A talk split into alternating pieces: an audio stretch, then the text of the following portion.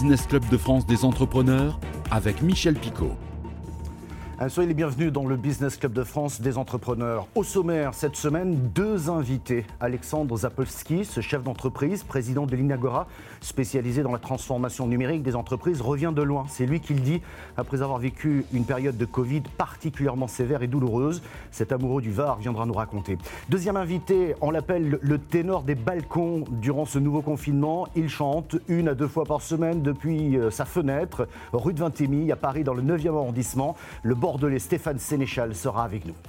Dans Éco-Région cette semaine, direction Paris pour faire un focus sur le climat des affaires et des petites entreprises qui, après la crise des Gilets jaunes, les grèves et la, casse hein, qu'il y a eu, eh bien, ils sont fermés pour la plupart d'entre eux. Nous ferons le point avec Dominique Restino, il est le président de la CCI de Paris. Soyez les bienvenus. Alexandre Zapolski, bonjour. Bonjour Michel. Merci d'avoir accepté notre invitation. Je rappelle que vous êtes le président fondateur de l'Inagora. J'ai dit l'Inagora que l'entreprise était spécialisée dans la transformation numérique des autres entreprises. C'est bien ça, c'est ton accompagnement? Oui, c'est ça, avec une particularité, c'est que nous fabriquons des logiciels libres. Et donc, on est euh, une alternative aux géants américains et aux géants chinois des logiciels. Alors, je le disais dans les titres, vous venez de loin, Alexandre, vous venez de loin. Vous avez vécu une forme sévère de Covid. Comment, qu'est-ce qui s'est passé concrètement? Euh, ben, le 19 octobre, dans la nuit de lundi à mardi, j'ai commencé à avoir des symptômes très euh, importants, de la fièvre, des courbatures.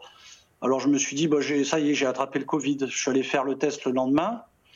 Et puis euh, je me suis dit que tout allait bien se passer. Et puis à partir du vendredi, tout s'est déréglé. alors j'ai appelé le professeur Carmois à, l'hôpital américain, et puis il m'a donné rendez-vous le, lundi.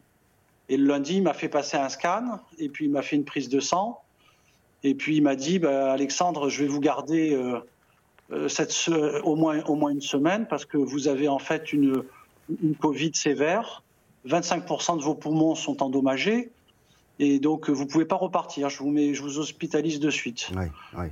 Et là, j'ai passé une semaine euh, dans un premier temps, un peu entre la vie et la mort. Et donc, euh, euh, j'étais pas. Le choc, Alexandre, il faut rappeler que vous avez 43 ans.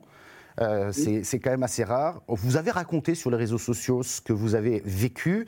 Je crois qu'on ressort d'une telle aventure avec quelle leçon? Alors bon, ben maintenant je suis sorti d'affaires, en tout cas je l'espère. ce qu'il en reste, c'est que je vis cette, cette expérience un peu malheureuse, mais c'est quand même une expérience comme euh, une deuxième chance euh, que m'offre la vie. Alors, je suis plus déterminé que jamais à avoir un, impact positif pour la société et, pour la planète. Je me suis dit qu'il y avait plein de choses que j'avais pas fait jusqu'à présent, que j'aurais toujours aimé faire. Et, euh, et donc, je raconte un peu mon histoire toujours sur les réseaux sociaux. Euh, parce que en ce moment, je me lève tôt tous les matins. Par exemple, ce, matin, je me suis levé à 2 heures, Michel. Mm, mm, mm. Mais je m'étais couché à 1 heure. Donc j'ai dormi qu'une heure cette nuit. Parce que euh, j'écris à plein de gens et puis je, je mène plein d'actions. Je veux plus perdre une seule minute parce que c'est tellement précieux la vie. Alexandre, euh, euh, je vais quand même dire à nos téléspectateurs que l'on se connaît depuis longtemps, euh, et je vais même te le dire en tutoiement, tu m'as fait peur, et je suis trop content de t'avoir aujourd'hui dans cette émission, je te le dis très sincèrement, et s'il y a un message à retenir, c'est soyez prudent. Oui, c'est ça, Michel, parce que, en fait, tu sais, moi, pendant, avant que j'ai cette grave crise, euh, je faisais comme tous les Français, les Français, enfin en tout pas pas tous, mais la plupart, c'est-à-dire que je croyais que la Covid c'était pas pour moi ou, et que si un jour je l'aurais, ben ça serait pas très grave. Hmm. Et ben la Covid, ça peut tuer. Enfin c'est pas que ça peut tuer, ça tue, il faut le dire. Hier soir, il y a eu 551 morts en France, et ça veut dire qu'il y a eu 551 familles qui ont perdu quelqu'un euh, de proche, quelqu'un qu'ils aimaient. C'est terrible. Hmm. Euh, c'est comme si tous les jours en ce moment en France, il y avait un crash d'avion. Alors quand on voit ce que c'est qu'un crash d'avion et la tragédie, tout le monde, s'il y avait un crash d'avion, un seul, tout le monde comprendrait les dangers de la Covid. Et personne ne euh, ferait aucune polémique sur le fait de, de respecter le confinement et puis de, de fermer euh, temporairement son entreprise, même si c'est terrible de fermer les mmh, entreprises, parce que mmh, mmh. tu, tu, sais à quel point moi j'aime l'entreprise. Je sais, mais pour ça. il faut le dire. Merci. Il faut le dire. Il faut que chacun puisse voilà, se protéger, protéger les uns et les autres. Merci Michel de mm. m'avoir donné cette possibilité de m'exprimer. Avec plaisir. Merci beaucoup Alexandre Zapolski. Tout de suite, c'est Éco-Région. Éco-région, cette semaine, focus sur les différents territoires et on va s'arrêter à Paris en compagnie de Dominique Restineau qui est le président de la CCI de Paris. Bonjour Dominique. Bonjour Michel Picot. Alors quel est le climat des affaires? Comment ça se passe? On sait que les petits commerçants notamment, mais pas que, euh, ont subi depuis des mois et des mois, après les différentes crises, les grèves, aujourd'hui la pandémie. C'est quand même une situation qui est, comment vous la qualifiez? De catastrophique, bien évidemment, mais comme l'ensemble de la France, et j'ai envie de dire comme l'ensemble du monde. Euh, vous parlez, euh, cher Michel, des, petits commerçants, bien sûr, et on s'en occupe beaucoup à Paris, mais, je dirais que c'est l'ensemble des commerçants, petits et grands d'ailleurs, mais également toute l'activité qui a énormément de mal aujourd'hui. Il y a quelques entreprises qui arrivent à, sortir la tête de l'eau, mais sinon, c'est véritablement un vrai problème. Ce qu'il faut savoir, c'est que Paris a euh, j'aime pas dire ça. Euh, Paris n'est pas la France, mais Paris est quand même en France. Et, ce qu'il faut savoir, c'est que depuis cinq ans, euh, nous vivons des moments plutôt extrêmement difficiles. cinq ans, c'était les premiers attentats à Paris. derrière, on suivi la, les manifestations avec les Black Blocs des, des, Gilets jaunes, où ça a été une catastrophe pendant au moins un an et demi, et chaque semaine, et surtout à Paris. Euh, nous avons eu euh, des explosions, Trévis par exemple. Nous avons eu euh, également les grèves qui sont arrivées entre, entre deux eaux et c'était véritablement focus sur Paris et, et France. Et aujourd'hui, comme le reste de la France et le reste du monde, nous avons la Covid qui sévit partout et, et cette crise sanitaire et économique absolument terrible.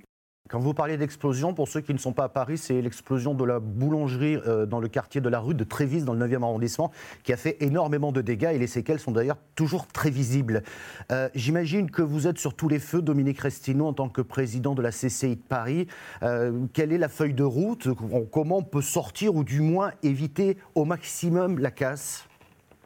Écoutez, euh, la Chambre de commerce de Paris, comme l'Île-de-France et, comme l'ensemble des chambres de commerce en France, sont, euh, et notamment mobilisées par le gouvernement, mobilisées pour être au plus près des commerçants et des entrepreneurs, des TPE, des PME. Euh, ce qu'il faut savoir, c'est que sur les neuf premiers mois de l'année, selon la Fédération des enseignes Procos, la, baisse de chiffre d'affaires est de 32% en Île-de-France, contre 20% en France, malgré tout. Et évidemment, à aujourd'hui, puisque nous avons cette problématique de la fermeture des, commerces. Et très sincèrement, je, ne pense pas que c'était euh, euh, le meilleur choix de fermer les petits commerces et de laisser les, grandes surfaces. ça n'était pas le meilleur choix, d'ailleurs, de mon point de vue, de, de, contraindre de contraindre, je dis bien, les, grandes surfaces, de fermer certains rayons parce que c'est au, nom d'une équité, je pense qu'il qu'il eût été plus simple sage, avec les renforcements des barrières de, protection, avec le sens et la responsabilité des uns et des autres. Euh, également de laisser ouvert avec des jauges. Et Dominique Restine, on vient de voir pour, pour les commerces notamment, euh, mais il y a aussi une question qui se pose. Paris, c'est une ville touristique, alors il y a déjà les touristes de loisirs, si j'ose dire, mais il y a aussi du tourisme d'affaires. Et il n'y a plus de salons et il n'y a plus rien. Absolument. Euh, tourisme de loisirs, première destination au monde quasiment. Euh, concernant le tourisme d'affaires, c'est 296 salons et 432 congrès qui ont été euh, annulés ou reportés. À, fin octobre, c'est au total à peu près 4 milliards d'euros de retombées économiques perdues pour le territoire de, de, l'Île-de-France. Dominique, on va, on va, va pas tout pouvoir régler d'un coup, mais s'il y avait une mesure urgente à prendre là tout de suite, ça serait quoi selon vous?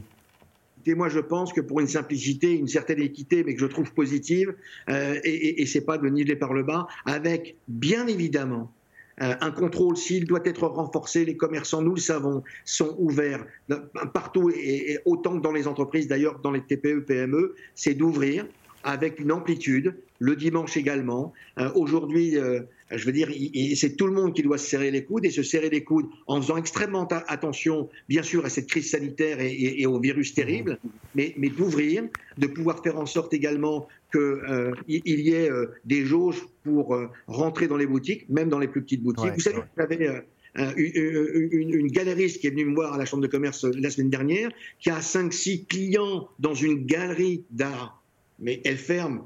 c'est pas 5-6 clients par jour en moyenne qui vont le Covid. Je ne pense pas. Effectivement. Merci Dominique Restino d'avoir répondu à nos questions. Je rappelle que vous êtes le président de la CCI de Paris. Et notre deuxième invité dans cette émission un peu spéciale aujourd'hui, Stéphane Sénéchal. Il est baptisé le ténor des balcons parce qu'il chante une à deux fois par semaine depuis sa fenêtre, quelque part à Paris, dans le 9e arrondissement. Euh, Stéphane Sénéchal, bonjour. Bonjour, enchanté. Merci d'être avec nous. Euh, j'avais envie, on, s'était déjà rencontrés, souvenez-vous, c'était sur le parvis de l'Opéra de Paris, l'occasion d'une émission spéciale. Et vous chantiez déjà au premier confinement tous les soirs depuis votre balcon. Euh, durant ce deuxième confinement, vous avez décidé de, maintenir ce lien. Euh, j'ai envie de vous dire, vous vivez comment, vous, actuellement? La culture, les lieux publics sont fermés, on fait comment quand on est ténor? Eh bien, euh, j'ai envie de vous dire, euh, on fait comme tout le monde, ce n'est pas un rôle à l'opéra, c'est plus fort qu'à l'opéra parce que je suis moi-même confiné comme tout le monde, alors je joue mon propre rôle. Et alors, juste pour terminer, pourquoi chanter? Bah Parce que tout simplement, d'abord, je sais faire que ça. Et puis, deuxièmement, parce que la culture, à mon avis, est porteuse de liens sociaux. Ouais, ouais, de lien social, mais elle nous, manque cruellement cette culture aujourd'hui, euh, Stéphane. Euh, et puis, je ne sais pas, vous, ça a freiné tous vos projets parce que vous êtes un artiste, d'accord, mais vous avez aussi obligé de vous produire, vous êtes aussi contraint euh, d'organiser des spectacles. Mais, mais comment on fait là? Eh bien, justement, c'est très difficile. C'est-à-dire qu'il y avait une tournée qui était prévue avec la compagnie LGP Spectacle euh, qui s'appelait euh, donc une tournée autour de grands airs d'opéra et de la chanson française chantée en voix lyrique, qui a été donc euh, pour l'instant reportée, mise en stand-by. Donc en fait, la culture est au point mort. Je dirais que la culture a même été un petit peu oubliée. Merci beaucoup, Stéphane Sénéchal. Ça vous ennuie quand vous appelle le ténor des balcons? Ah non, pas du tout. C'est un très grand honneur parce que vous savez, comment dirais-je, tout d'abord, le balcon, est très représentatif à l'opéra. N'oublions pas euh, le balcon du Barbier de Séville, le balcon de Roméo et Juliette. Voilà. Eh et, puis, et puis, deuxièmement, vous savez, euh, je trouve que le balcon, c'est aussi une symbolique d'ouverture et chacun devrait ouvrir une partie de son balcon personnel ou de sa fenêtre pour apporter de, la solidarité, particulièrement euh, face aux victimes justement de ce virus. J'espère qu'on va vite en finir. Voilà. Merci Stéphane Sénéchal d'avoir répondu à nos questions. Si vous voulez retrouver cette émission un peu spéciale d'ailleurs, eh vous pouvez la revoir en replay vidéo sur le site de l'émission, sur celui de votre chaîne de télévision. Elle existe également en version podcast audio, mais elle est aussi diffusée en radio. Merci de votre fidélité. À la semaine prochaine.